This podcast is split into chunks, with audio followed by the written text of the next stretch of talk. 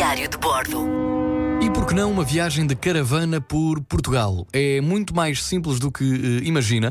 Se se considera uma pessoa aventureira, esta pode ser uma excelente su- sugestão, digamos assim. Existem várias possibilidades, várias opções eh, de escolha, mas nada como arriscar. Esse será sempre o primeiro passo para a aventura ou para outra coisa qualquer. Deixe-me partilhar primeiro o que fiz nestes eh, dias em que aluguei uma autocaravana aconteceu no final do verão do ano passado. Aluguei duas caravanas com amigos, as maiores que lá havia, éramos 10, e acabámos por dormir nas duas em excelentes condições. De Lisboa, fomos até Braga, dormimos em Braga num parque de estacionamento espaçoso, onde era permitido pernoitar.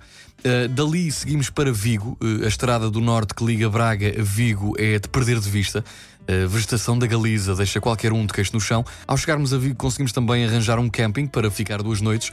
Mais uma vez, fomos muito bem recebidos, ficámos bem instalados. Nos campings não falta nada. De Vigo voltámos a Portugal, mais concretamente para Guimarães, e terminámos a nossa viagem no Porto.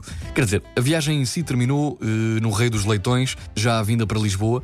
Era quase eh, obrigatório, tinha de ser. Mas esta foi uma aventura de cinco dias, mas neste percurso apercebemos-nos que há quem faça disto vida.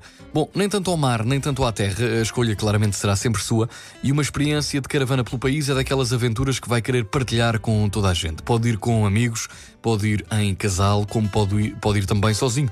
Pode ir para o norte, mas também pode ir para o sul. É muito comum a descer a costa alentejana, é já um programa bastante batido, mas a verdade é que ainda pode explorar muito mais. Por exemplo, existem praias praticamente virgens desde Vila Nova de Mil Fontes até Sagres.